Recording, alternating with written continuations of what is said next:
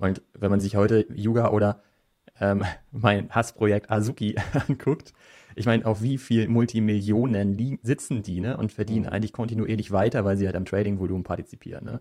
Also das ist halt natürlich schon ein gigantischer Unterschied. Und da schwingt dann eher immer die Gefahr mit, wann hat das Team eigentlich genug gearbeitet und ist halt weg vom Fenster. Ne? Und dann sackt halt die Million ein und ist halt verschwunden. Da sehe ich halt die Gefahr nicht so groß bei Yuga zum Beispiel. Da sehe ich halt eher die Gefahr bei Azuki.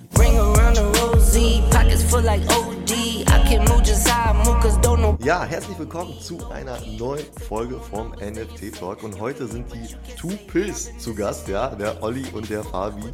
Hi ihr beiden, wie geht's euch? Moin, super. Danke, dass wir dabei sein dürfen. Das ist cool. Guten Morgen, ja, freue mich auch hier zu sein und wir haben sogar farblich abgestimmt, ohne darüber zu reden. Also wir sehen, für die Leute, die jetzt gerade auch die, das Video sehen, wir haben uns nicht abgesprochen, aber sind beide so ein bisschen türkis angehaucht heute. ja, genau. Äh, das zeigt aber vielleicht auch einfach so, wie gut ihr zusammenpasst. Das, das äh, hört man ja auch auf eurem Podcast. Also falls jemand äh, den Podcast von euch noch nicht kennt, der heißt Two Pills. Ihr quatscht dort über NFTs. Äh, ich mache das auf Deutsch, ja, auch äh, noch nicht ganz, es gibt ja noch nicht ganz so viele deutschsprachige Podcasts, die sich nur um NFTs drehen. Ihr seid einer davon und ich höre euch auch gerne zu. Also ähm, ich habe mir heute Morgen noch eure letzte Folge reingezogen, schnell. Ich dachte mir, bevor ihr irgendwas Interessantes gesagt habt, was ich dann heute irgendwie, äh, wo ich dann heute vielleicht mal aufgreifen kann oder nochmal, nicht, dass ich irgendwas wiederhole oder sowas, ja. Ähm, ähm, äh, aber erzählt mal so ein bisschen von euch, weil das würde mich mal so ein bisschen interessieren, so euer, so euer Background, wo kommt ihr her und wie hat es euch in die NFT-Welt verschlagen und warum macht ihr jetzt auch noch Podcast darüber? Olli, willst du zuerst? Mach du mal. ja, okay, dann vielleicht mal kurz ein paar Worte zu mir. Also ich bin 40 Jahre alt, ich komme aus dem Norden in Deutschland, ähm, bin seit so gut 25 Jahren im Internetbusiness unterwegs, war eigentlich im Web 1 schon am Start, habe mit 16 so mein, mein erstes Unternehmen gegründet, eine ziemlich große Internet-Community gebaut. Im Web 2 dann eher als Dienstleister, habe digitale Produkte gebaut für coole Brands ähm, und habe am Anfang diesen Jahres damit aufgehört und bin dann so in den Web 3-Bereich äh, reingeschlittert. Ne? Also eigentlich auch Ma ziemlich macht cool. Sinn, hatte, ne? macht total Sinn, genau. Und ich hatte halt einfach wieder so ein bisschen Zeit und Raum und ähm, ja, dann war der Bereich halt einfach wie gemacht dafür, um da mal wieder richtig einzusteigen. Ja, und witzigerweise haben Fabi und ich uns dann kennengelernt in einem deutschen Discord, ähm, weil wir festgestellt haben, dass wir nicht nur die gleichen Klamotten tragen, sondern auch in den gleichen Projekten investiert sind.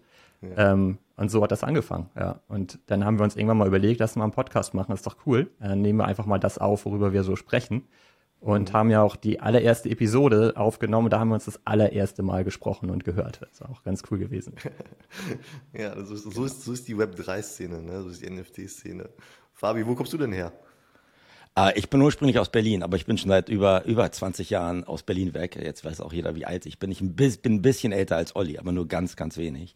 ähm, und sitze hier in London gerade, ähm, bin schon längere Zeit jetzt hier in London, habe so ein bisschen, bisschen, bisschen durch die Welt getingelt ähm, und bin eigentlich in den Technologiebereich so ähnlich wie Olli im Web 1 und Web 2 Bereich gewesen, so bei den klassischen eBay, Meta, äh, Microsoft und äh, diesen Buden. Und ähm, zum gleichen Zeitpunkt wie Olli, ähm, ich war bei so einer Fashion-Bude, die dann an Etsy verkauft wurde, ähm, haben wir uns dann getroffen. Ähm, und gesagt, ich, ich möchte auch in diesen NFT Web 3 Bereich einsteigen. Und bei mir war der Hintergrund eher so, dass ich beruflich eher darauf fokussiert bin, so im Trust and Safety Bereich ähm, äh, vor, vorher gearbeitet. Hast du gar nichts zu NFTs? Passt, naja, überhaupt nicht. Gibt, gibt, gibt ja gar keine Probleme im NFT-Bereich. Nein, aber interessanterweise wirklich, ne, dass du dir überlegt hast, ne, ich habe auch Gespräche geführt, als ich da so in, viel mit so Facebook, Instagram und WhatsApp zu tun habe. Und da gibt es ja auch viele Probleme, die auftauchen im User-Generated Content-Bereich. Und äh, habe mir halt überlegt, wenn ich jetzt nicht dieses NFT und Web 3-Thema begreife, dann bin ich irgendwann Dinosaurier. Dann können meine Kinder nicht mehr, mehr reden und ich bin dann mhm. auch in dem Bereich an sich out of, out of date. Ne? Und deswegen bin ich dann auch quasi persönlich dann reingegangen und habe dann so die gleichen Sachen getrieben wie Olli. Und wie er schon gesagt hat, dann haben wir uns wirklich so über so ein Discord quasi im Discord kennengelernt. Klingt ganz klischeehaft, ähm, aber dann haben wir uns auch unsere Wallets damals verglichen und haben wirklich den gleichen Mist gebaut, auch zur gleichen Zeit. Das kannst du dir wirklich nicht ausdenken. Und dann haben wir uns, wie er schon gesagt hat, ähm, einfach entschieden, dass wir Bock drauf haben, weiter mehr miteinander zu machen. Und jetzt machen wir diese Podcast und ja, ähm, haben da sehr viel Spaß daran und äh, ja, machen unser Tupils-Konzept so ein bisschen weiter. Und das macht mir sehr viel Spaß auf jeden Fall. Ja, es macht auch super viel Spaß, euch dazu zu hören. Ähm, ich habe mir überlegt, ob ich überhaupt, überhaupt heute Fragen stellen werde oder ob ich euch einfach machen lasse, weil ihr könnt auch echt easy da so eine Stunde mal füllen, ja, äh, zusammen zu zweit ähm, und über, über doch so viele Themen sprechen. Und, ähm, aber trotzdem habe ich ein paar Sachen mitgebracht, ähm, die mich noch so interessieren würden. Also erstmal macht das Sinn, dass ihr natürlich beide so aus der Tech-Szene kommt. Jetzt, also macht es auch total Sinn, dass ihr jetzt so in die NFT-Szene da reingerutscht äh, seid. Ähm, aber es ist natürlich spannend äh, zu sehen, und da beneide ich euch auch so ein bisschen, dass ihr da jetzt so euch gefunden habt, sage ich mal, so, so zwei Einzelkämpfer in dieser Welt, in dieser NFT-Welt, dass ihr euch da auch ähm, austauschen könnt und ähm, ich meine, es gibt natürlich so viele sympathische Leute da, da, draußen, ja, auch im deutschsprachigen Raum. Aber es ist halt, glaube ich, auch mal ein bisschen schwierig, jemanden zu finden, der auch genauso tickt wie einer und der auch so das gleiche Budget mitbringt, der auch sagt, okay, ähm, äh, ich gebe auch so viel Geld aus wie du für NFTs und das, das, das, das höre ich immer auf eurem Podcast, dass ihr dann sagt, oh, ich habe dieses Projekt gekauft und dann sagt der andere, jo, da bin ich da auch eingestiegen und sowas. Also ist schon was Besonderes, oder? Ja, also ich, ich, ich finde es auch sehr, sehr lustig, wenn ich jetzt mir überlege, wann wir angefangen haben, Discord zu schreiben und als wir dann so unsere Pläne ausgetauscht haben, wie, wie gleich wir dann getickt haben. Ne? Wir haben unterschiedliche Meinungen auch in vielen Bereichen. Das hast du vielleicht auch in dem Podcast gehört. Also wir, wir streiten uns manchmal schon, ähm, was wir da gerade machen, was ich für Mist baue, was Olli gerade macht. Aber ja, das, hat, das war echt dann so ein Match irgendwie, dass wir gesagt haben, wir, ja, budgettechnisch oder auch wie risikoreich sind wir mhm. und wie viel Zeit können wir da gerade investieren. Also kennst du ja auch, ja. wenn man da richtig einsteigen will, ist schwierig irgendwie so on the side zu machen, ne, wenn man sich damit ja. dann wirklich intensiv beschäftigen möchte. Und das war, glaube ich, auch der zweite Faktor, dass wir beide gesagt haben, ähm, wir haben beide jetzt gerade viel Zeit, um sich da, darauf zu konzentrieren und dann kann man richtig schön Gas und, und Vollgas miteinander geben. Und ja, das, das war dann echt äh, idealerweise, und jetzt habe ich so einen Partner in Crime ähm, an mhm. meiner Hüfte und äh, der, der der mich öfters auch mal dann zurückholt, was auch ganz gut ist. Du kennst es ja auch in dem Bereich, dass man manchmal dann sagt, okay, muss das jetzt gerade sein oder diese Entscheidung, die du gerade triffst, macht es gerade Sinn? Das ist super wichtig, weil du kennst es ja auch in den Communities, ist öfters dann dieses ganze Hype und dann dieses mhm. ganze komplett ja. nach oben gehen. Also die Volatilität der Stimmung in so einem Discord ist ja nochmal äh, weitaus erheblicher und so ist es, glaube ich, dann einfacher, für mich zumindest, Olli kann da gleich das Gegenteilige sagen, aber mich mit ihm einfach nur auszutauschen, anstatt da jetzt auch so Stimmung abzuholen in so Communities, wo tausende von Leuten sitzen. Mhm. Genau, so ist das halt entstanden. Ich glaube, das hätte man nicht besser casten können, tatsächlich, dass, dass wir irgendwie zueinander finden. Und ähm, entstanden ist es ja tatsächlich, weil wir für uns festgestellt haben, sich mit vielen Leuten in einem Discord auszutauschen, ist halt extrem schwierig. Mhm. Und haben dann ja angefangen, eigentlich direkt miteinander zu schreiben, so wie man das im Discord halt macht, mhm. um die Strategien abzugleichen. Ne? Und da haben wir halt eigentlich gemerkt, dass wir da ziemlich gut matchen. Und dann war der Podcast eigentlich nicht mehr so weit weg. Also wir hatten ja auch nichts zu verlieren. Ne? Das ist ja auch ganz cool. Es war nicht von Anfang an geplant, einen Podcast zu machen sondern wir haben einfach gemerkt, wir, wir reden halt gerne und erzählen gerne unsere Geschichten und ähm, haben das ja auch in unserem Freundes- und Familienkreis die ganze Zeit schon gemacht. Ne? Also wenn man da irgendwo in den Raum reingekommen ist, dann hat man erstmal erzählt, was wir wieder für verrückte Sachen machen in diesem NFT-Space, den keiner ja. kennt. Und deswegen haben wir gesagt, hey, das können wir doch einfach auch mal auf Band aufnehmen. Und die technische Hürde ist ja klein, ne? Also man hatte eh das ja. Setup irgendwie zu Hause im Homeoffice und so weiter wegen den Videocalls und ja. dann einfach ein Tool zu finden, um das Ganze aufzunehmen, da war die Hürde ja nicht groß. Aber da will ich immer einhaken. Ähm, muss es, muss es jemand sein, irgendjemand Fremdes aus dem Discord? Heißt das, du hast in deinem privaten Umfeld niemanden, mit dem du über das Thema sprechen kannst? Also, weil zumindest ist es bei mir so, also äh, ich glaube, die wenigsten haben jemals von den drei Buchstaben NFT gehört äh, äh, oder überhaupt jemand verstanden, was das überhaupt ist. Ja, wie ist das dann bei euch so? Also ich kann sagen, ich bin ja sowieso immer der Techie, ne? Also das ist ja auch eine coole Entwicklung. Am Anfang war man mal der, der den Drucker repariert hat, wenn man irgendwo zu Gast war. Ähm, irgendwann hat man das Internet repariert und äh, jetzt ist man derjenige, der mal über diese ganz neuen Sachen wieder was erzählen der kann. Der mal eine Wallet einrichtet. genau. genau, der immer die Wallet einrichtet. Genau, sowas mache ich dann auch hin und wieder, ne? Und ähm, dann bin ich aber doch immer derjenige, der dann für im Auftrag den NFT immer schnell kauft und den dann nur in diese Wallet schickt, äh, weil da der Weg dahin dann doch ziemlich kompliziert ist. Und tatsächlich versuche ich das aber auch von mir fernzuhalten, weil ich möchte gar nicht unbedingt, dass Leute, die sich damit nicht wirklich beschäftigen, auch NFTs kaufen, nur weil ich das mache. So, mhm. weil, so wie Fabi gerade schon sagte, ne, ich meine, das ist halt super zeitintensiv und wir beschäftigen uns eigentlich die ganze Zeit damit. Und ähm, für jemanden extern ist das, glaube ich, relativ schwierig, da die richtigen Entscheidungen zu fällen. Und da möchte ich dann auch keine Empfehlung aussprechen. Das ist auch super schwer, weil wir haben ja auch schon wirklich viel falsch entschieden in der Vergangenheit. Ähm, genau, und da sind wir uns ja auch nicht zu schade, das wirklich ehrlicherweise zuzugeben im Podcast und transparent darzustellen. Ja, also in eurem Podcast ja, äh, gab es jetzt wenig äh, Erfolgsstories, oder? ich höre immer nur. Ja, nur der Podcast als solches. ja. ähm, aber du hast, du hast Zeit, äh, du hast das Zeit gesagt. Ähm, würde mich mal interessieren, wie viel Zeit verbringt ihr jetzt wirklich jeden Tag äh, oder wie, wie, sieht das bei euch aus? Verbringt ihr wirklich jeden Tag mit NFTs und wie viele Stunden sind das? Könnt ihr das mal so einschätzen? Also ich, ich, also es kommt darauf an. Ich kam jetzt gerade zwei Wochen aus dem Urlaub, wo ich ganz, ganz wenig Zeit mit verbracht habe. Ähm, bewusst, ehrlich gesagt, um da auch mal so ein bisschen den Kopf rauszuhalten. Aber ansonsten ist es schon, muss ich ganz ehrlich sagen, jeder Tag jetzt. Und jetzt ist, du kennst ja auch diese komischen Verquerungen. Man trifft ja auch Leute, die man vorher vielleicht in seinem beruflichen Lebeweg schon getroffen habe.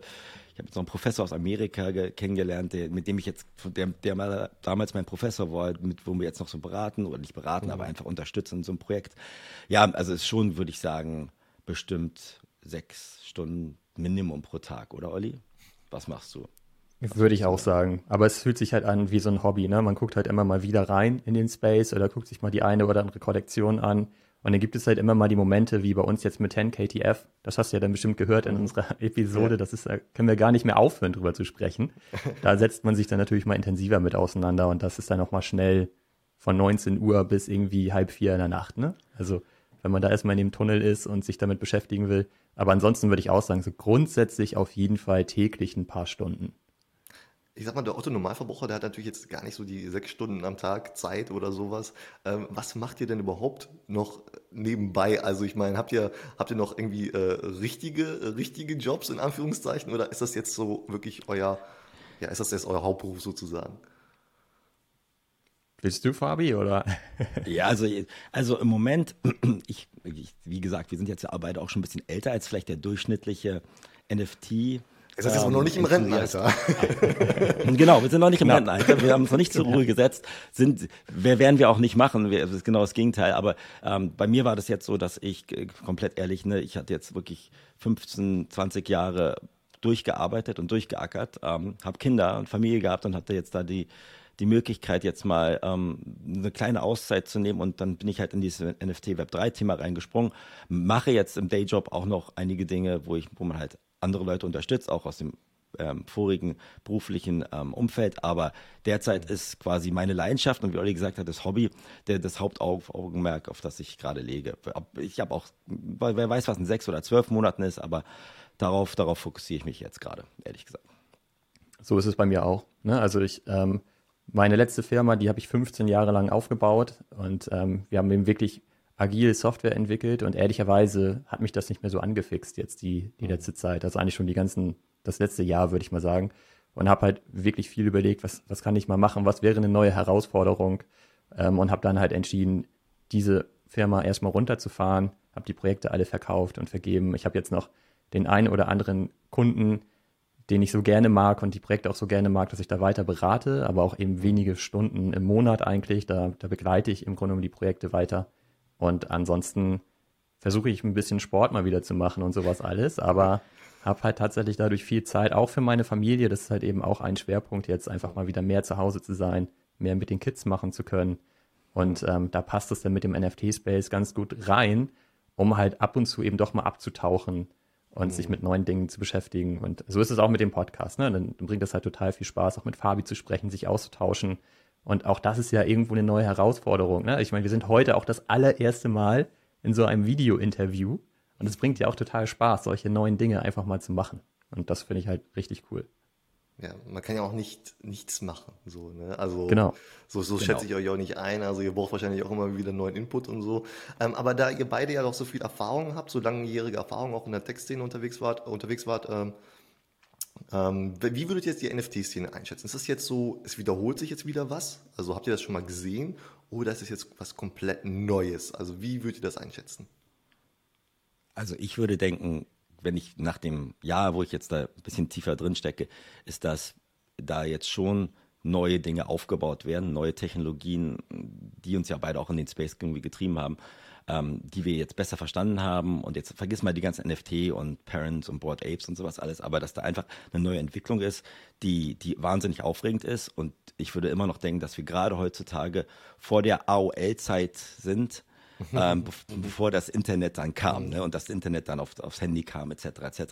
Und ähm, das ist, macht mir halt auch, glaube ich, super viel Spaß, da mit Olli dann einzusteigen, weil wir halt noch echt noch, man sagt ja mal, we, are so early, aber das, das stimmt mhm. ja, dass wir noch so früh dran sind.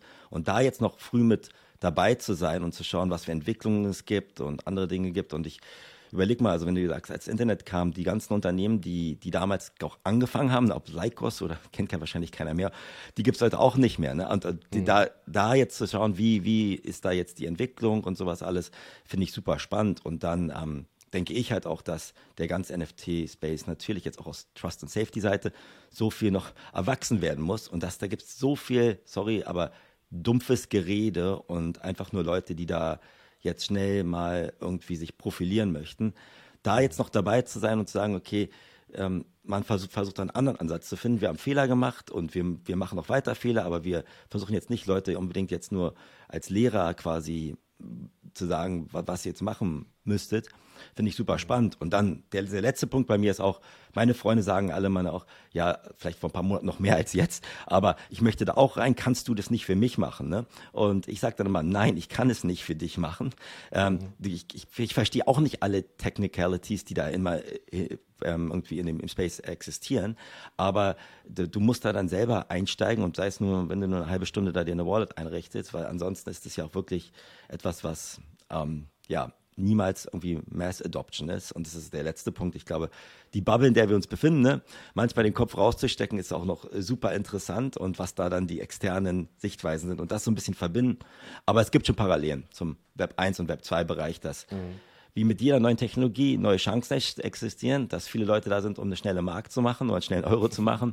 Und dass viele Leute auch versuchen, ähm, da jetzt äh, ja natürlich immer an Nummer eins zu sein, aber auch, glaube ich, vieles viel zu schnell und auf heiße Luft gebaut ist. Das ist meine mhm. persönliche Meinung.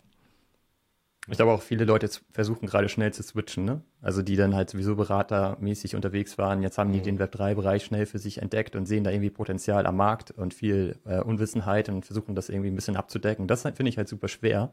Aber grundsätzlich, du hast ja gerade gefragt, ob sich da was wiederholt. Ne? Also ich fand mhm. zum Beispiel den Moment von Web 1 auf Web 2 super unspannend. Also ich hab, dachte auch immer, Web 2 ist ein Marketingbegriff, habe ich nicht verstanden, was das jetzt soll. So, ne? so alle haben immer von Web 2.0 gesprochen und eigentlich war es ein fließender Übergang. Aber ähm, als es mit dem Internet losging, ne, also was man denn jetzt so als Web 1 bezeichnet, das fand ich damals schon extrem spannend. Ne? Also da war ich irgendwie 14 Jahre alt oder so. Und man hat schon gemerkt, da passiert irgendwas, ne? da entsteht irgendwas Geiles, Neues, was alles verändern kann, aber man konnte noch nicht so genau greifen, was es denn ist. Mhm. Ähm, aber es gab total viele Leute, die da schon aktiv waren und da haben sich halt auch diese ganzen Communities gebildet im Grunde genommen. Ne? Also ich habe ja eine davon auch aufgebaut, wo man dann eben einfach Leute getroffen hat, die auch total Bock hatten und so gehypt waren und irgendwie gemerkt haben, hey, wir müssen hier aktiv sein, wir müssen da reingehen, da ist irgendwas. Hm. Und das fand ich beim Web 2 Switch so nicht. Das ist einfach so, ich weiß noch, irgendwie gab es auf einmal YouTube und dann hat man halt YouTube benutzt. Man wusste gar nicht, wo kommt das jetzt eigentlich her? Und dann waren da plötzlich alle möglichen Videos und so. Und ja, äh, zum Beispiel habe ich noch den ganzen Trend mit den Blogs habe ich noch mitbekommen, weil ich damals noch überlegt habe, da auch ein Anbieter für zu werden, diese Blogs zu hosten. Aber habe dann auch nie so richtig kapiert, was das jetzt soll.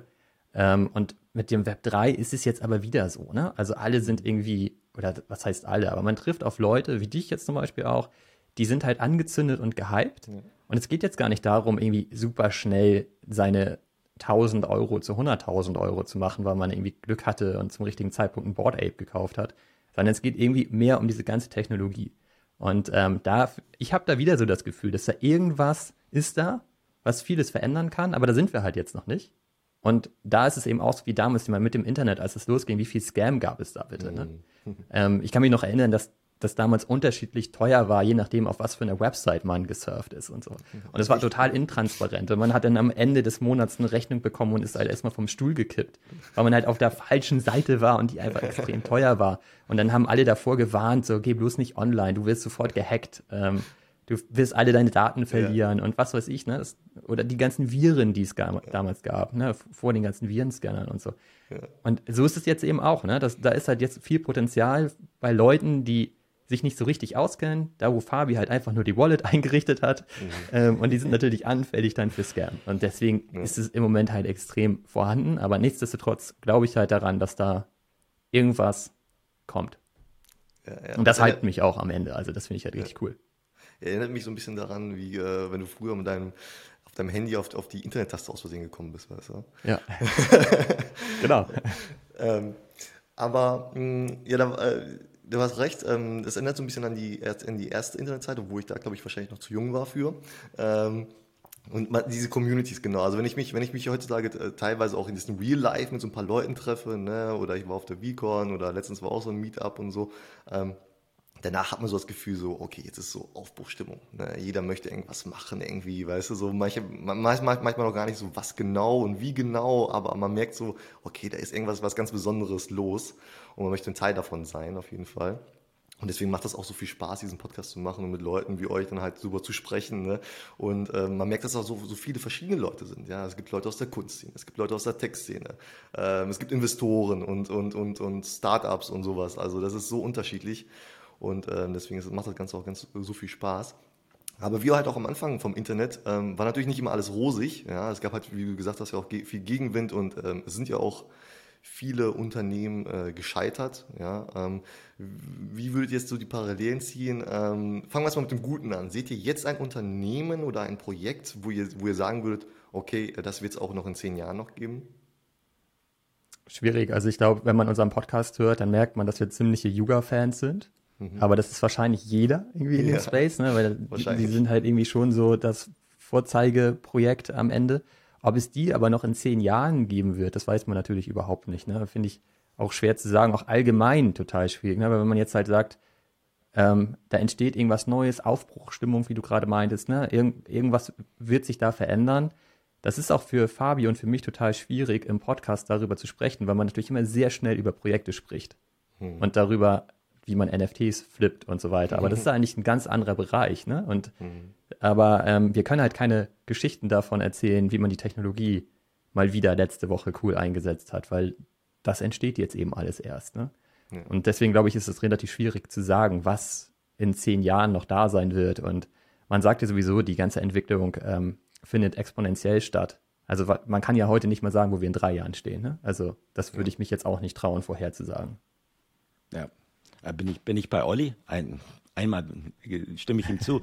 Also ich denke, wir sind auf dieser S-Kurve, ne, die klassischen Technologie-S-Kurven, noch nicht mal annähernd bei diesem exponentiellen Anstieg. Ne? Und deshalb bin ich, bin ich der Meinung, dass es qualitativ wenige gute Projekte gibt, die mhm. zumindest das Potenzial haben, noch in zehn Jahren zu existieren. Aber auf der anderen Seite habe ich auch gesehen, seitdem ich in dem Space ein bisschen stärker drin bin, dass einige Projekte, die wir auch beide super toll fanden, ne, ähm, auch sogenannte Blue Chips, die, die dann teilweise auch sehr, sehr viel overpromised und underdelivered haben. Ne? Und dann viel Hype mhm. und Twitter, kryptisch und sowas alles und dann halt nur heiße Luft waren, dass man dann auch dann dementsprechend auch bei diesen Projekten relativ schnell, schnell abkühlt. Ne?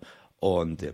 da, da zu sagen, jetzt wer existiert in zehn Jahren noch oder wer ist dann komplett außen vor, ich glaube, die, der Großteil von den Projekten, so wie sie gerade strukturiert sind, dieses klassische, wir bauen dir Merch, wir bauen dir einen Coin, wir bauen dir sonst ja. was alles, das wird sich alles aussieben. Und ich meine, Google war auch nicht die erste Suchmaschine, die, die auf den Markt gekommen ist. Die haben Sachen besser gemacht und haben die Technologie, die dann auch noch exponentiell anwächst und leichter wird, quasi äh, gescheit umgesetzt. Ne? Deswegen glaube ich, dass da auch noch viele Unternehmen noch gar nicht geboren sind. Aber trotzdem, wenn du dir auch diese ganzen Web2-Unternehmen anguckst, die sind ja auch aus diesem, quasi aus dem Ursprungs- ja, Bereich entstanden und dann sind kluge Leute, die daraus gelernt haben, auch aus den Fehlern, die wir gerade alle zusammen machen, weil ja irgendjemand muss ja Fehler machen, damit das ganze Ding vorangeht, dann dementsprechend neue Dinge bauen. Deswegen glaube ich, ist es so wichtig, dass man sich trotzdem jetzt damit beschäftigt, weil wenn man mal dann auch eine neue Idee hat oder ein, ein neues Konzept hat, also wir haben ja auch darüber geredet, es geht jetzt nicht nur um NFT oder Parents, es geht, wie kann da die Industrie, ähm, die Real Estate-Industrie quasi die NFTs nutzen und andere Bereiche überhaupt diese NFTs nutzen. Da gibt es so viele Use Cases wo im Moment, glaube ich, noch nicht ein, eine Roadmap da ist, die, die komplett Substanz hast. Deswegen, es gibt bestimmt ein paar Kandidaten, wo ich sagen würde, auch Yuga oder andere, die, die in zehn Jahren existieren können, aber in welcher Art und Form, ähm, glaube ich, da wäre jetzt jeder, der sagt, er weiß es, glaube ich, dem würde ein bisschen eine längere Nase wachsen. Ich glaube aber, ein großer Unterschied zum ganzen Web 1 damals ist, dass die Unternehmen, die da heute oder die Projekte, die da heute entstehen, einfach seit Tag 1 wahnsinnig viel Geld verdienen. Mhm. So, ne, diese ganze Internetbubble ist damals ja äh, im Grunde genommen auch geplatzt, weil Unternehmen einfach künstlich hochgepumpt wurden und sie eigentlich gar kein wirkliches Geld verdient haben und ausschließlich mit Fremdkapital finanziert waren. Ne? Mhm. Und wenn man sich heute Yuga oder ähm, mein Hassprojekt Azuki anguckt, ich meine, auf wie viel Multimillionen sitzen die ne, und verdienen mhm. eigentlich kontinuierlich weiter, weil sie halt am Trading-Volumen partizipieren. Ne? Also das ist halt natürlich schon ein gigantischer Unterschied. Und da schwingt dann eher immer die Gefahr mit, wann hat das Team eigentlich genug gearbeitet und ist halt weg vom Fenster, ne? Und, und mhm. sackt halt die Million ein und ist halt verschwunden. Da sehe ich halt die Gefahr nicht so groß bei Yuga zum Beispiel. Da sehe ich halt eher die Gefahr bei Azuki. Ne? Also und so versuche ich mir das dann halt anzugucken und zu überlegen, naja, wo glaube ich dann langfristig dran, aber langfristig dann nicht zehn Jahre, sondern vielleicht mal die nächsten Monate. Ne? Also. Mhm. Was, denkst du, denkst du, Azuki ist ein Cash Grab Projekt? Also würde ich den jetzt nicht zutrauen, den Machern. Nein, glaube ich auch nicht, der lernt ja viel. ich meine, sowas machen wir doch nicht, das sowas machen wir doch nicht drei oder viermal. Nein, auf keinen Fall, da hast du recht. Ähm, aber ja, also das, das, hört man noch mal aus eurem Podcast raus. Also bei euch ist nicht immer alles, ähm, ja, alles Friede, Freude, Eierkuchen, was auch vollkommen richtig ist. Ja, also weil ähm, es ist halt auch einfach nicht so. Es gibt so viele Scam-Projekte, es gibt so viele schlechte Projekte. Ähm, ich habe manchmal das Gefühl, dass die Leute einfach ein Projekt machen, weil die denken, die müssen jetzt einfach ein Projekt machen. Ja? Aber was die halt nicht verstehen, es ist, wenn du so ein Projekt machst, dann ist es eigentlich so wie so ein Unternehmen, wie so ein Startup. Das machst du ja auch nicht einfach so. Du machst das, weil du eine geile Idee hast oder sowas, ja, ähm, weil du da irgendwie ein geiles Produkt hast. Aber das machst du nicht einfach so aus, aus, aus Langeweile oder sowas. Ähm, und das habe ich das Gefühl, habe ich manchmal bei manchen Projekten dann holen sie sich irgendwie, schauen sich, okay, welches Tier wurde jetzt noch nicht benutzt für ein NFT-Projekt und dann ähm, machen die da irgendwas draus und, und erhoffen sich da irgendwie, glaube ich, manchmal schnell reich zu werden über Nacht. Ne? Total. Also, also ich würde auch sagen, im Endeffekt auch als Investor oder als jemand, der in NFT-Projekte investiert. Also, wenn dir jetzt jemand sagen würde, bezahl mal hier 10.000 Dollar in irgendein Projekt und machst da dein Seed-Investing, dann wirst du dir in jedem Web 2 oder Web 1 oder Real-Life-Bereich dir das Pitch-Deck angucken, tausend Fragen stellen und dann investieren. Ne? Und dadurch, dass das alles da on, on your fingertips ist, machst du das halt hier äh, teilweise total schneller und ohne dich da selber auch die Recherche zu betreiben. Und dann hast du natürlich Leute, die sehen, dass das funktioniert, weil ein gewisser ja, Prozentsatz das halt macht.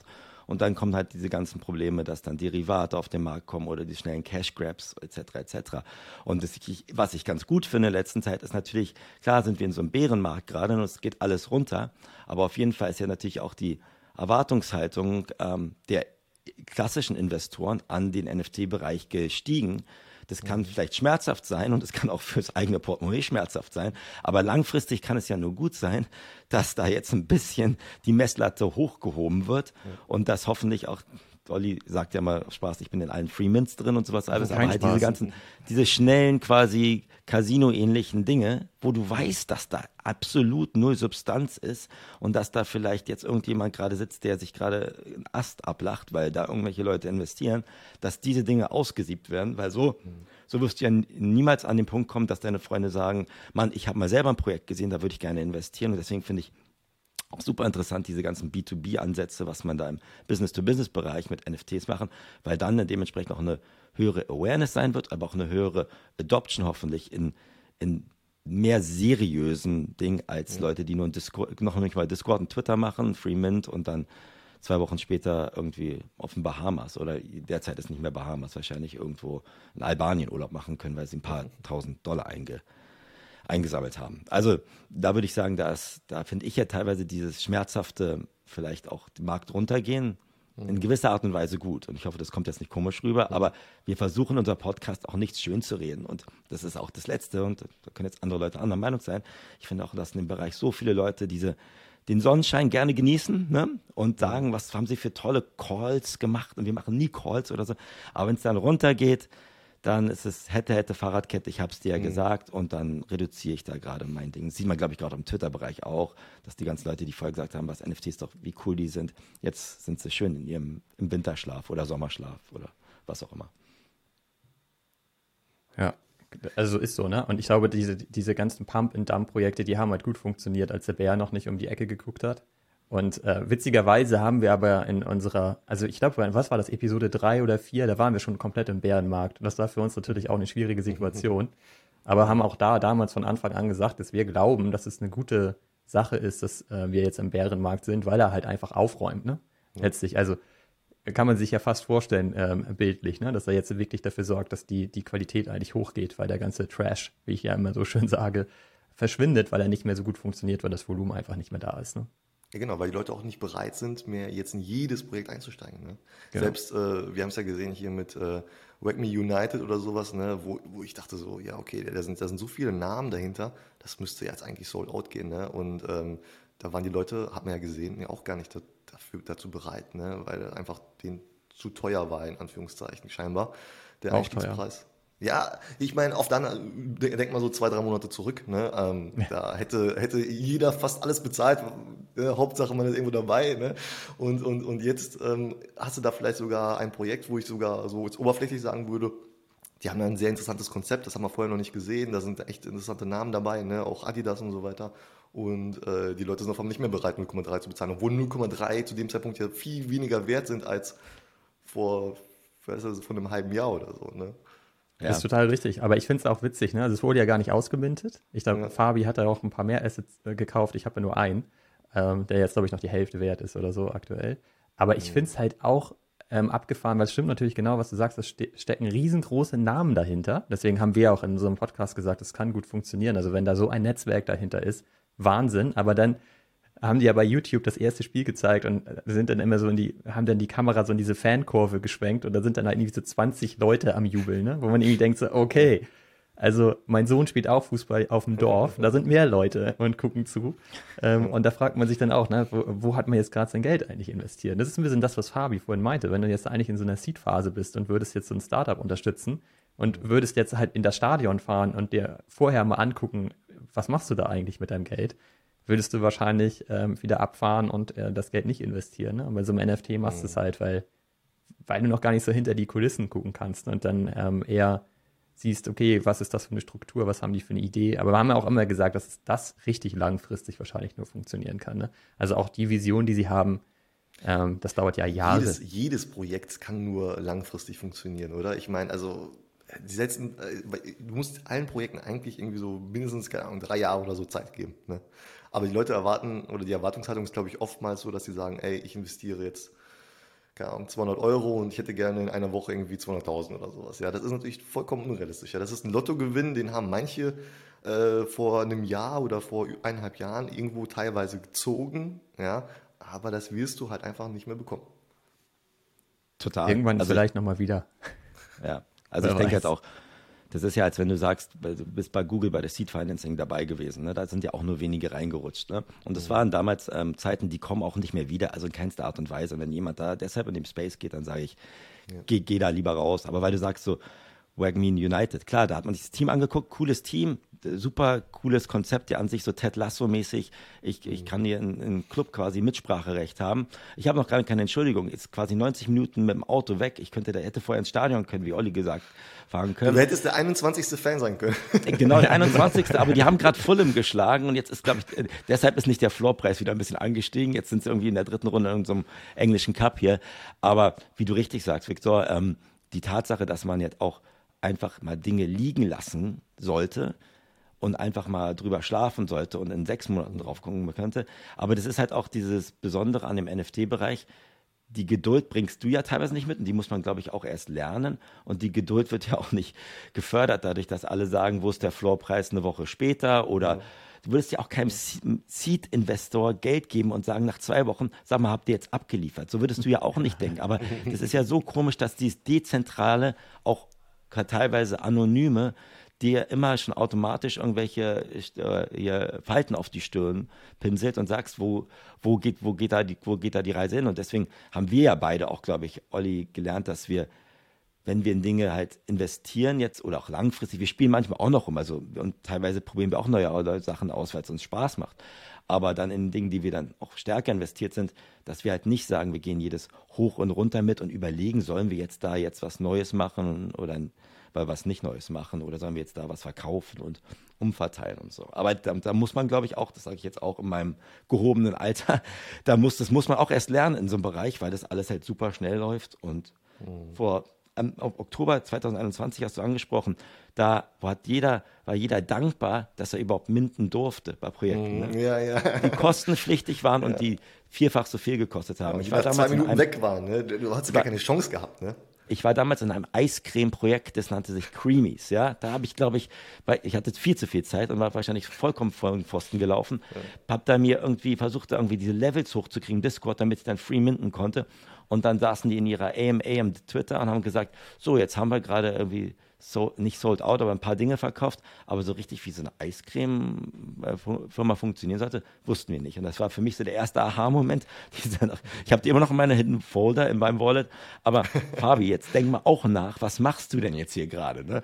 Und da musste man, glaube ich, hat man so ein paar Mal danach die Finger verbrannt, dass man sich dann denkt, mhm. sag mal, das, das, das kann doch nicht sein, was du jetzt hier gerade auch anstellst als mhm. Investor, als jemand, der da reingeht. Also da hat man, glaube ich, viel gesagt. Das ist halt auch Lehrgeld, ne? Also, weil ich glaube, man konnte sich oftmals auch gar nicht vorstellen, so, okay, was passiert jetzt, wenn ich in so ein NFT-Projekt einsteige, ne? Was kommt danach, ne? Und äh, die haben auch viele unterschiedliche Ansätze gehabt und sowas. Ne? Und äh, manche haben dann gesagt, jo, wir machen irgendwas im Metaverse. Und ich kann mich in der Zeit erinnern, dann war das so ein Riesending. Da haben wir gesagt, oh mein Gott, die machen irgendwas im Metaverse. Da muss ich jetzt einsteigen. Ne? Heutzutage hat jeder irgendwie auf seiner Roadmap stehen, ja, wir machen irgendwann irgendwas im Metaverse. Ne? Und das ist ja jetzt nichts mehr Besonderes. Also das ist ganz witzig, wie sich das auch so, so schnell verändert hat. Ne? Also ich meine, keiner von uns ist jetzt wirklich lange dabei, so gesehen, in diesem NFT-Space. Und trotzdem hat sich ja teilweise ja schon um 180 Grad gedreht. Ne? Ja, teilweise Absolut. Die, ja, sorry, Olli. Ja, du kannst gerne erzählen. Ich wollte nur mal kurz sagen, die, die, ich, ich finde auch die Schwierigkeit ist, du hast jetzt ja immer gesagt, als Investor, ne? Im Grunde genommen ist man ja gar kein Investor. Und die, die große Frage ist, was ist man überhaupt? Ne? Ist man ein mhm. Konsument? Also kauft man nur deren Produkt, das irgendwann in der Zukunft vielleicht tatsächlich mal vorhanden ist? Und äh, ich sage halt immer, es ist so eine Mischung zwischen Investment und Kickstarter eigentlich. Ne? Auf Kickstarter mhm. kaufst du halt Produkte, da stellen sie ja nur vor, was dieses Produkt sein soll und dann fangen sie an, das zu produzieren, wenn sie halt eben entsprechend ihre Finanzierung abgeschlossen haben. Ne? Und da partizipiert man dann eigentlich ja auch nur daran, dass man das Produkt irgendwann mal zugeschickt bekommt und ist halt auch da kein Investor. Ne? Und ich finde, so in so einer NFT-Kollektion ist es ganz schwierig einzuschätzen, was ist man da jetzt genau. Und das ist jetzt ja zum Beispiel bei Artefakt auch gerade diese Situation, ne? dass viele sagen, wir haben für wahnsinnig viel Geld so einen Clone X gekauft und ähm, so wie es aktuell aussieht, kann man nächste Woche Klamotten claimen und dafür auch mhm. wieder bezahlen. Und alle fragen sich so, naja, warum habe ich denn dieses super teure Asset jetzt eigentlich, wenn es mir nur ermöglicht, eure Klamotten kaufen zu können? Und das interessiert eh niemandem da draußen, dass man diese Klamotten hat. Und das ist ja auch schwierig. Da sagen auch viele, ich habe doch hier investiert, ich möchte halt einen Kickback haben. Mhm. So, und Artefakt sagt vielleicht, naja, wir haben aber nie Investoren, oder wir sehen dich gar nicht als Investor, wir geben dir keinen Kickback. Warum? Ja, du darfst auch gar nicht mitsprechen. Ne? Also genau, bei den meisten richtig. Projekten hast du ja kein Mitspracherecht. Ne? Also genau. die Leute denken immer so, ey, ich steig da ein und dann kann ich den Leuten auf die Füße treten und sagen, ey, äh, when moon, ja, ähm, warum kriege ich mein Geld jetzt nicht wieder zurück oder wieso ist das noch nicht äh, 10x oder so? Aber meistens darfst du ja gar nichts, also hast du gar nichts zu sagen. Ne? Also ist einfach so, weil die Leute, oder gerade bei guten Projekten ist es ja auch vollkommen richtig, weil die haben eine Vision, die haben einen Plan, die haben da ein Team und ist es vielleicht auch ganz, ganz richtig, dass die auch nicht auf die Community dann in manchen Bereichen oder zumindest nicht auf diese lauten negativen Stimmen hören, ja, ähm, und dann einfach ihr Ding durchziehen. Ne? Ja, also ich denke auch, weil du gerade ansprichst, Mitspracherecht und sowas alles, das ist ja auch noch eine der großen Fragestellungen, die, glaube ich, eher noch beantwortet müssen. Wie funktionieren diese ganzen DAOs überhaupt? Sind die überhaupt so dezentral steuerbar? Sind die teilweise gut und schlecht fürs Projekt? Ja. Ne? Das ist ja wie mit anderen Sachen. Ne? Hier gewisse Fragen kannst du der Allgemeinheit fragen. Teilweise brauchst du aber auch Experten, die dir helfen, um die richtigen Antworten zu finden. Ne? Und wenn du es alles dezentral machst und für jede Community-Entscheidung die Community beeinflussen willst, dann bist du an einem Punkt, und als Berliner kann ich das sagen, dass, das ist dann wie Kommunismus, das klingt toll, wenn du ein Buch liest, aber in der Praxis funktioniert es dann nicht. Und dann mhm. liegen alle auf der Nase und keiner ist richtig happy. Ne? Und da, glaube ich, ist auch noch ein langer, langer Weg vor uns, dass, dass die Leute, die, und da würde ich jetzt uns mit einbeziehen, die da drin sitzen, Geduld haben und dann auch dementsprechend Sachen vom Projekt einfordern, aber ohne zu sagen, ich messe das Erfolg eines Projektes am Floorpreis nach drei oder vier Wochen oder nach dem Announcement muss es so und so hochgehen. Aber der letzte Kritikpunkt, den ich habe, ist halt auch, teilweise haben ja auch die guten und soliden und stark wachsenden Projekte das so ein bisschen selber herbei noch gefördert. Ne? Mit diesen ganzen kryptischen Tweets mhm. und sowas alles und diesen Geheimniskrämereien und dann geht der Floorpreis fünf, fünfmal mit fünf hoch und dann ist natürlich eine automatisch eine höhere ja. Erwartungshaltung von allen drin und die dann zu erfüllen ist halt auch super schwer. Also da bist du dann so ein bisschen Victims of your own success, was ja. du ja auch in anderen Sachen nicht siehst. Und das nochmal, du hast recht, Olli, sind keine Investoren, aber wenn du sagst, du bist da, hast da zumindest äh, Einblick in ein, ein Seed financed Projekt, da, da, da diskutierst du ja auch nicht die ganzen Sachen tagtäglich in einem virtuellen Board-Meeting. Ne? Da lässt du ja auch die Leute mal ein bisschen in Ruhe bauen und holst sie dann drei oder sechs Monate ab und sagst, hast du wirklich geliefert oder nicht? Und das existiert halt im Space, ganz ehrlich gesagt, heute noch nicht. Ja, ja, klar. Manche Projekte sind natürlich, muss man sich auch mal, mal so, oder da muss man mal realistisch sein. Bei dem bei den meisten Projekten dahinter sind ja einfach nur ganz, ganz normale Menschen dahinter, ja, wie du und ich so, weißt du, da sind, da sind ja nicht die, da sind nicht Leute, die schon äh, eine Firma gemacht haben und ein erfolgreiches Startup gemacht haben und dies gemacht haben, das sind einfach oftmals einfach ganz normale Menschen und, und dann agieren die natürlich auch ähm, vielleicht nicht ganz so vorteilhaft. Das ist so ein bisschen wie wenn Elon Musk irgendwas über Tesla twittert, ja, und dann die Aktie auf einmal steigt oder abrauscht oder sowas, ja, das ist ja auch nicht vorteilhaft dann in dem Moment. Und so ist das dann ja auch oftmals bei, bei den Projekten. Ähm, ich habe noch ein paar, äh, paar äh, Fragen, nämlich erstmal, wie viel Geld habt ihr denn schon in die NFTs, in NFTs überhaupt allgemein so ausgegeben? So ungefähr. Führt ihr darüber Buch oder ist das bei euch so, guckt ihr da gar nicht rein oder wie macht ihr das? Habt ihr da so eine ungefähre Vorstellung? eine ungefähre Vorstellung haben wir, glaube ich, aber das verdrängt man noch schnell. Also bei mir ist es tatsächlich so, ich bin ja ähm, Ende letzten Jahres dazu, zu, äh, dazu gekommen in dem Space und habe halt gemerkt, ich bin zu spät auf der Party und ähm, habe halt erstmal zugesehen, in die einschlägigen Projekte reinzukommen. Ne? Mhm. Mein Glück war, dass ich aber Ethereum schon sehr lange davor gekauft hatte. Ne? Also ich, ähm, mit, mit Krypto mhm. habe ich mich schon mal ähm, sehr intensiv beschäftigt. Dann ist es ja auch alles einmal richtig in den Keller gegangen und dann habe ich das halt mhm. liegen gelassen. Aber ähm, das alles hatte ich halt noch. Insofern konnte ich da damals relativ schnell in die Projekte einsteigen. Es war auch noch eigentlich ein ganz guter Zeitpunkt, also nicht richtig gut, aber der war noch okay. Mhm. Ähm, und seitdem mache ich auch nicht mehr ganz so viel, ne? also eher sehr ausgewählt ähm, mhm. und habe ja auch einige NFTs wieder verkauft. Und ich weiß es nicht exakt, ich trage das halt in eine Tabelle ein, aber gucke da auch nicht jeden Tag rein, mhm. weil man müsste ja auch wirklich dann in Dollar rechnen. Ne? Und äh, das ist auch etwas, was wir häufig in unserem Podcast sagen, das ergibt eigentlich keinen Sinn. Ne? Mhm. Also ähm, Fabi und ich denken eigentlich in Ethereum, wenn wir über NFTs sprechen und ähm, berechnen uns nicht immer den Durchschnitt, Durchschnittsdollarkurs, zu dem wir ja, irgendwann das mal... Das Finanzamt sieht das aber anders. ja, ich weiß, aber dann, ne, also ich habe halt eine Steuerberaterin und die wird mich irgendwann anrufen und sagen, so, es ist wieder soweit, ähm, wir brauchen jetzt die Daten und dann werde ich anfangen, das zusammenzutragen und ja. äh, das wird dann eine Woche, die nicht so viel Spaß bringt und ja. ähm, um das alles zusammenzutragen und dann werde ich das halt machen. Aber deswegen, ich habe einen, einen groben, groben Überblick, aber nicht im Detail. Okay. Also ich habe, nur um es da mal anzuschließen, ich habe eine zentrale, auch natürlich ein Dokument, wo ich das Ganze eintrage und sowas alles, damit man auch weiß, Mhm. Ich hatte gerade das Gespräch, was Olli jetzt bald haben wird mit, mit meinem Finanzberater oder mit meinem Steuerberater.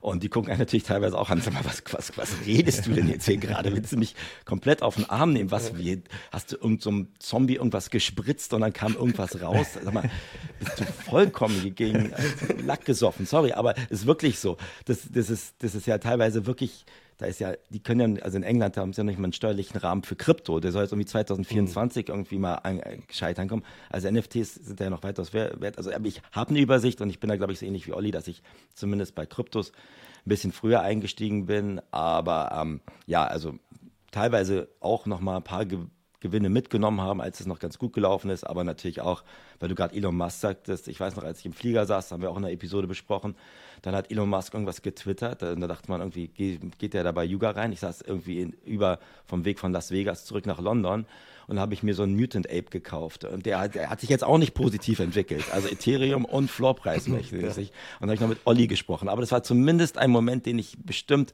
auch in mein Seniorenalter tragen werde, wie ich über den über 12.000 Meter irgendwie so einen so ein Mutant Ape gekauft habe.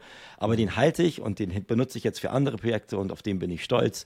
Aber ich, das ist ja wie mit, das ist ja diese klassische Floske, man, solange man sich da keinen Schlaf verliert, dass das gerade mal auch in den Keller geht oder mal runtergeht, dann, dann sollte man da, glaube ich, sich ganz gut wohlfühlen. Das andere, was wir beide, glaube ich, beides gemerkt haben, wenn du Ethereum auf der Tasche hast und es nicht in irgendwie in einem liquiden Wallet hast, es ist super schwer, zumindest mit der Zeit, die wir da investieren, das nicht, nicht auszugeben. Deswegen habe ich immer noch so ein paar Sache, Sachen auch in Kryptowährung, die, an die ich gar nicht rankomme und die ich gar nicht irgendwie auf ja. meine normalen NFT-Wallets schicken kann. Deswegen versuche ich da dann auch dementsprechend mich selber zu ja, regulieren.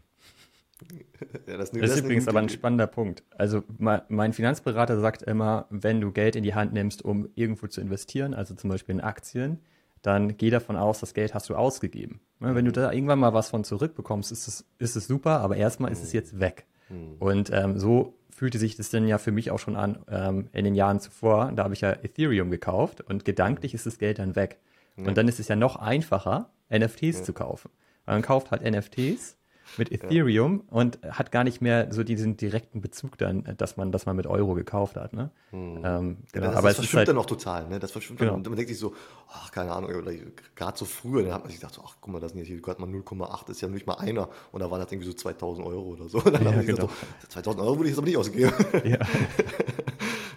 ja, ja, das ist eine, echt eine verrückte Welt. Ähm, wie viele NFTs habt ihr denn jetzt so ungefähr gekauft? Habt ihr da so ungefähr eine Zahl? Und was ist jetzt so vielleicht äh, so ein NFT, wo ihr sagt, so im Nachhinein, mein Gott, warum bin ich da bloß eingestiegen? Das ist vielleicht auch einer, für den ihr euch so ein bisschen schämt oder so.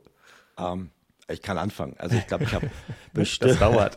ich habe bestimmt 500, 600 NFTs oder so. Ne? ähm, davon ist ein Pro- Prozentsatz, auf die ich stolz bin oder was man stolz sein kann. Und da gibt es eine Vielzahl von, auf die ich jetzt nicht stolz bin und die ich auch bewusst nicht nur vor anderen Leuten, aber auch von mir selber verstecke, damit ich nicht mit schlechter Laune irgendwie durch den Tag gehe, wenn ich mir die angucke. Das Projekt, wo wir uns, also das, das, auf das ich, wo ich die meisten Fehler gemacht habe, war dieses Super Plastic Projekt, das ja von Animoca Brands auch gesponsert wurde, wo ich total ins Rabbit Hole gefallen bin und dann muss man irgendwelche Headtrips noch collecten und da habe ich sehr, sehr viel Geld, Energie, Zeit eingesteckt, oh, reingesteckt und dann kam da nichts und ähm, habe mich dann sukzessive von all, bis, bei einem, bis auf alles getrennt, mit sehr, sehr viel Verlust, aber dann lieber ein Ende mit Schrecken als ein Schrecken ohne Ende, ehrlich gesagt. Ähm, das Positive ist dadurch, ich glaube, so habe ich dann auch Olli kennengelernt, weil wir beide den gleichen Schrott getrieben haben in dem Projekt. Und ähm, das war, für, das ist, glaube ich, das Projekt, wo ich denke, ey Fabi, was hast du denn da gemacht? Und dann bin ich nachts aufgewacht und habe hab mir dann noch gesagt, gibt, hat jetzt irgendjemand, weil Europa ist noch nicht wach, irgendwie was Cooles gelistet, was ich mir da kaufen kann? Da habe ich dann mir noch irgendwelche zusätzliche Headtrips für ein oder zwei Ethereum gekauft die glaube ich jetzt bei 0,00, was er weiß ich was, 0,04 sind. Aber Und Volumen null. Volumen null. Also das ist so mein, mein, wo ich sage, mehr Culpa, aber das ist ja wie auch im richtigen Leben. Aus, den, aus diesen Projekten habe ich, glaube ich, auch sehr, sehr viel zumindest gelernt, wie ich zukünftig mein Invest oder meine Aktivitäten dort strukturiere. Und ähm, da muss man das halt dann, glaube ich, sportlich sehen und nach vorne schauen. Ja, und nicht übertreiben, ne? Also Genau. bei mir ist es auch so, ich, ich denke mal, ich habe so 200, 300 NFTs gekauft in, in, den, in den Monaten. Und ähm, Super Plastic ist halt ein Beispiel. Ich, aber ich, ja, so negativ sehe ich das nicht, weil ja, Fabi und ich haben uns in dem Projekt, glaube ich, maßgeblich kennengelernt, tatsächlich. Ich glaube, die, der, die ersten Nachrichten, die wir ausgetauscht haben, da ging es um die Headtrips und um eine Strategie. Weil Fabi hatte eine Strategie, die, die ich gechallenged hatte. Aber wir sind halt beide trotzdem drauf reingefallen auf das Projekt. Aber ich habe mir zum Beispiel die, die Chubbies, über die wir ja auch oft sprechen in dem Podcast, da habe ich halt damals ordentlich zugelangt, äh, weil man, das war noch Anfang des Jahres, da hat man eigentlich immer nach dem nächsten Projekt gesucht. Ne? Da gab es zum Beispiel die Alien Friends, vielleicht kennst du die auch. ja, die, ja. ähm, und da hatte ich auch zwei sehr, sehr, sehr früh gekauft und äh, die haben sich auch richtig gut entwickelt. Und eigentlich hat man immer genau nach diesen Projekten gesucht und dann hatte man so ein paar Faktoren. Ähm, und die Chubbies hatten damals diese Faktoren. Die, die hatten eine super gute Kommunikation, einen sehr, sehr coolen Discord. Ähm, die haben sehr viel gebaut, hatten eine Roadmap, die sie komplett eingehalten haben. Am Ende war es halt ein Rugpull. So, und ähm, da war das aber so, dass ich immer dachte, diese Chubbies, die entwickeln sich super und habe halt immer dann, wenn ich ein NFT verkauft habe, einen Teil davon genommen, um einen weiteren Chubby zu kaufen. So, ne?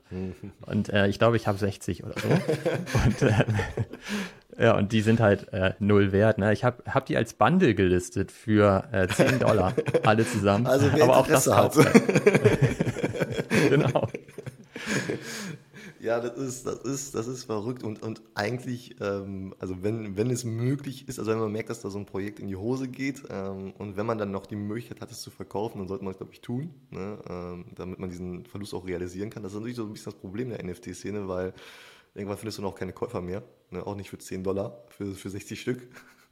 Genau. Und ähm, dann kannst du, ähm, das ist ja auch so ein Steuerthema, ne? da kannst du auch keine Verluste dann irgendwie so wirklich äh, dann äh, geltend machen. Also das ist ein bisschen doof. Ähm, aber wir sind ja jetzt ja auch gerade so in, in diesem Bärenmarkt. ne? Und das, das ist ganz witzig, wenn man sich das so ansieht. Vor ein paar Monaten waren wir noch im Bullenmarkt, ne? da war so viel Euphorie. Jetzt sind wir im Bärenmarkt äh, und jetzt ist so viel Pessimismus auch so unterwegs. Ne? Ähm, auf einmal ähm, sind NFTs tot, NFTs sind alle ein Scam hört ihr das auch, diese, diese ähm, Aussagen und wie reagiert ihr darauf? Also ich persönlich habe auch lange überlegt, also wir waren ja am Anfang, als wir den, mit dem Podcast gestartet haben, waren wir anonym, Fabi und ich. Ne? Wir haben ja nicht gesagt, wer wir tatsächlich sind, weil wir wirklich auch ein bisschen am Struggeln waren und überlegt haben, ist es cool, wenn wir über unsere Geschichten erzählen, dass man weiß, wer, wer wir tatsächlich sind, ist es eigentlich vielleicht sogar gefährlich und was für ein ähm, Licht wirft das auf uns, dass wir uns da gerade in diesem Scam-Markt bewegen mhm. und mhm. ähm, da auch noch von begeistert sind. Ne? Da haben wir viel drüber nachgedacht. Wir haben dann ja irgendwann entschieden, ne, lass uns ruhig mal uns bekannt machen. Auf LinkedIn und so weiter haben wir dann ja auch eine Page angelegt, mhm. haben da sehr viel positives Feedback aber auch bekommen. Ähm, muss man schon sagen, haben auch unser Netzwerk relativ schnell erweitern können. Ich meine, wir haben uns ja auch da, dadurch kennengelernt. Ne? Also wenn, wenn ich mich da nicht geoutet hätte, in Anführungsstrichen, ja. dann hätten wir, glaube ich, den Connect auch nicht jetzt am Start. Und deswegen hat das ja schon, also es ist ja super wertvoll. Ähm, aber nichtsdestotrotz ist es, glaube ich, schon so, dass viele auch auf ähm, unsere Posts gucken und denken so, mh, hm, was machen die da jetzt mit den NFTs? Was haben die davor? Mhm. Wollen die da das schnelle Geld machen? Das ist alles Scam und es ist ja auch so, vor allem in Deutschland, in den Medien, was man da so konsumiert, eigentlich mhm. alles negativ. Ne? Und ähm, ich finde, das kann man aber nachvollziehen, so, weil es ist halt auch einfach alles wahnsinnig viel Scam und da halt quasi den Nebel so ein bisschen zu lichten und zu erkennen, ob da auch wirklich irgendwas mit Substanz vorhanden ist, das versuchen wir ja auch in unserem Podcast so ein bisschen auszuarbeiten. Das fällt uns ja sogar aber auch extrem schwer. Ne? Also du hast uns ja vorhin gefragt, so, was glauben wir denn, welches Projekt ist in zehn Jahren noch da? Es ist halt wahnsinnig schwer zu sagen, mhm. aber es gibt halt Teams, denen ich vertraue und äh, bei denen ich denke, dass, dass die auch wirklich was vorhaben und nicht nur die Multimillionen jetzt nochmal schnell auf die Wallet ziehen und dann, dann weg sind. So, ne? Aber deswegen, ja, ist schwierig weiß ich nicht. Also ich wurde jetzt noch nicht so richtig direkt mit negativem Feedback konfrontiert. Da bist, also da bist du noch nicht auf Instagram und TikTok unterwegs. aus gutem Grund, ja. genau. Aber auch jetzt in meinem Real Life hat mich keiner zur Seite genommen und hat gesagt so, Olli, kannst du das bitte mal alles komplett lassen? Was machst du da eigentlich? Sondern ähm, im Gegenteil, das finden alle spannend und äh, sagen auch immer, die finden das total cool, dass wir sie so ein bisschen mit auf die Reise nehmen, ohne dass sie selber eigentlich ähm, da in diesen gefährlichen Space rein müssen, erfahren sie eigentlich von uns, was da so geht und, und was da so läuft. Ne? Und ähm, deswegen, ja. Also, ja, vielleicht auch nur darauf aufzubauen, was Olli gerade gesagt hat. Also, klar kriegen wir das Feedback auch mit, ne? das ganze Pessimismus und Leute wollen gar nicht mehr ihre NFTs NFTs nennen, sondern jetzt Digital Collectibles, ja, NFTs, so eine schlechte äh, ja, äh, Wort mitschwingt, ne? dass alle sagen, NFTs sind ja eh tot oder das, das wird nichts mehr. Und ähm, ich finde, teilweise ist die Kritik auch berechtigt, ne? wenn du anguckst, was da jetzt mit den ganzen Derivaten und Freemans und mhm. Leuten getrieben wird. Da haben sich halt viele Leute die, die Finger verbrannt. Aber ich bin vielleicht, vielleicht bin ich auch da relativ komisch in der Hinsicht. Ich bin im Trust and Safety Bereich groß geworden. Ich habe nur mal mit Problemen zu tun gehabt, ob es jetzt User Generated, Marktplätze, Transaktionen und sowas alles. Und ich denke, dass in diesen Krisensituationen trotzdem die die richtigen Dinge herausstechen können, wenn sich die Umstände oder die Voraussetzungen ändern. Und ich glaube, da brauchst du bestimmt noch auch regulierende Faktoren, die das besser einschränken und bestimmte Sicherheiten, die das Ganze halt nicht so wie den Wilden Westen machen lassen. Und äh, jetzt sind wir gerade in diesem Gold Rush und alle rennen nach äh, Kalifornien, versuchen ihre Nuggets zu suchen. Ähm, und da sind auch dann viele Leute umgekommen und haben da Probleme mit gehabt. Aber daraus ist etwas entstanden, was dann dementsprechend ähm, ja, der Allgemeinheit ähm, ja, genützt hat. Und ich glaube, wenn ich mir jetzt auch angucke, ich habe jetzt mit vielen geredet, mit Freunden, mit denen ich Amerika studiert habe, die jetzt auch in Afrika sitzen oder in, fernen Ländern der Welt sitzen, wo, glaube ich, die Möglichkeiten, dass du Blockchain-Technologie und NFTs anwendet, auch für öffentliche Projekte oder ja im, im Real Estate-Bereich oder im, im Versicherungsbereich und Healthcare-Bereich so viele Türen öffnen können. Und da jetzt ein bisschen mitzugestalten und mitzuhören und auch so ein bisschen mit zu unterstützen, finde ich eigentlich cool. Und deswegen, wie gesagt, diese Krise, dieser Bärenmarkt, der sich jetzt an Dollarpreisen, Vorpreisen orientiert, klar ist der mies und der tut dir weh für dein, für dein Wallet, aber daraus kommen hoffentlich wenige gute Projekte, die das überleben, die dann, ähm, die dann nochmal eine neue Welle an, an Innovation und an neuen Dingen rausbringt. Und es gibt jetzt ja schon Sachen, es gibt jetzt ja schon diese ganzen Pre- approved Team Doxings, damit du dann ein mhm. Projekt starten kannst, dass das nicht mehr alles anonym ist und vielleicht ja wenn, wenn Space erwachsen wird, brauchst du halt ein bisschen mehr Bürokratie, ob wir das gut finden oder nicht gut finden, aber du brauchst ein bisschen mehr wie auf einer Autobahn, die, die Planken links und rechts, mhm. damit du weißt, dass du nicht einfach nur irgendwie durch die Pfütze fahren kannst und alle anderen nass spritzt. Das ist ein ganz schlechter Vergleich. Aber, aber ähm, ja, da, deswegen glaube ich, dass das eine Chance auch ist, dass, und ob wir diesen Bärenmarkt wieder mal in diesen ganzen Bullenmarkt wieder zurückkommen, glaube ich gar nicht. Aber ich glaube auch gar nicht, dass der, der Space und die Technologie es braucht, dass jetzt alles wieder um 10x wieder hochgehen muss, damit du vielleicht Leute, neue Leute ranholst. Weil ich glaube, damit du neue Leute ranholst, brauchst du eher Sicherheit und Vertrauen, anstatt 10x in 24 Stunden. Hm, also dieser wilde Westen, den wir halt, glaube ich, letztes Jahr einfach gesehen haben, der war super aufregend und es gab da auch sehr viele Chancen, aber auch sehr viele Risiken. Aber nachhaltig war es natürlich jetzt nicht. Ne? Äh, nachhaltiger ist es dann, wenn es auch ein bisschen Regulierung gibt, so wie halt jetzt auch im Internet zum Beispiel generell. Ne? Äh, es ist auch kein wilder Westen mehr, meistens, gerade so die großen Seiten. Auch da gibt es halt Regulierungen. Und dann fühlen wir uns halt auch alle sicherer und besser, ne? wenn wir wissen, was mit unseren Daten passiert und sowas. Und so, glaube ich, werden wir es auch in der NFT-Welt äh, sehen. Und äh, meine letzte Frage an euch. Was denkt ihr, wird jetzt NFT, also diese Technologie, ja, ist nicht ein einzelnes Projekt, sondern generell NFTs, was wird das für wie, wie schätzt ihr das ein? Was wird das für Auswirkungen haben auf uns, unser Leben überhaupt, auf das Internet, so in den nächsten Jahren, wenn es dann mal wirklich so angekommen ist?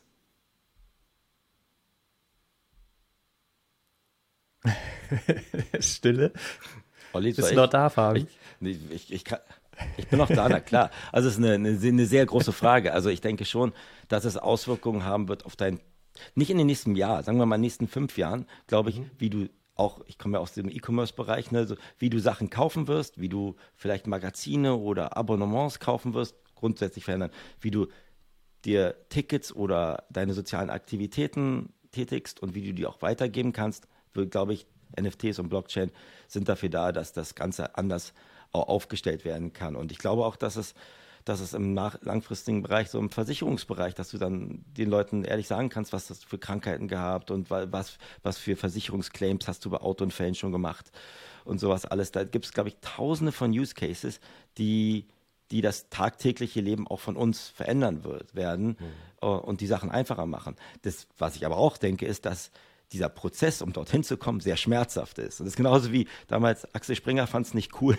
dass plötzlich keiner mehr Zeitung gelesen hat, aber Gott sei Dank haben die den digitalen Bereich aufgebaut und sind da jetzt relativ weit vorne, weil sie die Zeichen der Zeit erkannt haben und dieses ganze Evolve or Die äh, Mantra wird auch für die äh, sehr wichtig werden. Viele Mittelmänner, glaube ich, werden rausgeschnitten werden und da wird es bestimmt auch ähm, ja, Backlash geben und auch ähm, ja, Kritik geben. Ob die Kritik dann immer so darauf basiert, weil das wirklich nicht gut ist oder weil ich weniger Geld damit verdiene.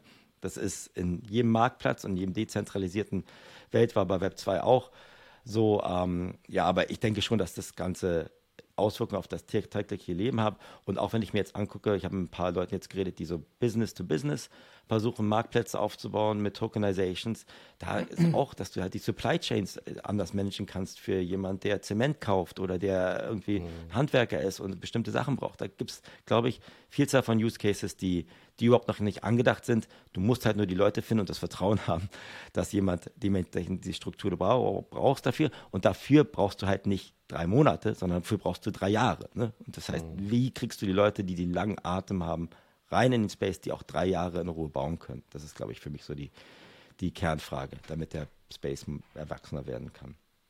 Ich glaube auch, dass, was du gerade ein bisschen angesprochen hast, ist halt dieses ganze Thema Kill the Middleman. Das ist ja sowieso schon ein Trend. Ich glaube, da kann, können NFTs extrem bei helfen, weil du im Grunde genommen ja unabhängig von ähm, Plattformen auch handeln kannst. Ne? Also ich kann dir jetzt direkt ein Ticket verkaufen, dafür brauchen ja. wir halt keine Plattform, die dazwischen hängt und irgendwie noch Provision dafür nimmt. Dafür brauchen wir eigentlich ja nur diesen Marketplace wie OpenSea oder so, der ja schon mal grundsätzlich weniger Gebühren verlangt als, so klassische, als eine klassische Plattform, wie wir sie heute kennen, im Web 2 oder Web 1 Bereich.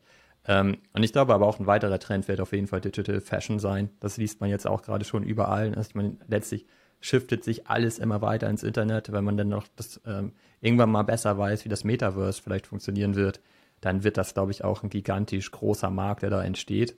Und da wird wohl dieser ganze digitale Besitz sicherlich eins der Kernmodule sein. Und da ist der NFT ja quasi für gemacht. Ne? Also da glaube ich, werden wir auch noch sehr viel sehen und erleben. Ja. ja, bin ich vollkommen bei euch.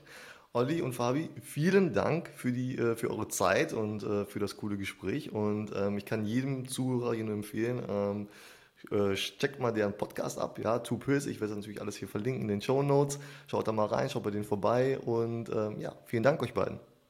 Sehr cool, hat Spaß Super. gemacht. Danke, Viktor. Gerne mal Dir wieder. Auch eine schöne Woche und ja, ja, viel Spaß und nächstes Mal mit einem anderen T-Shirt hier, Olli. Ne? Oder ich ziehe auch was Türkises an. Genau, alle Türkis. Das finde Alles ich gut. klar. Super, macht's gut, ja? Bis dann, tschüss. Ring around the rosy, pockets full like OD. I can move just how I move, cause don't nobody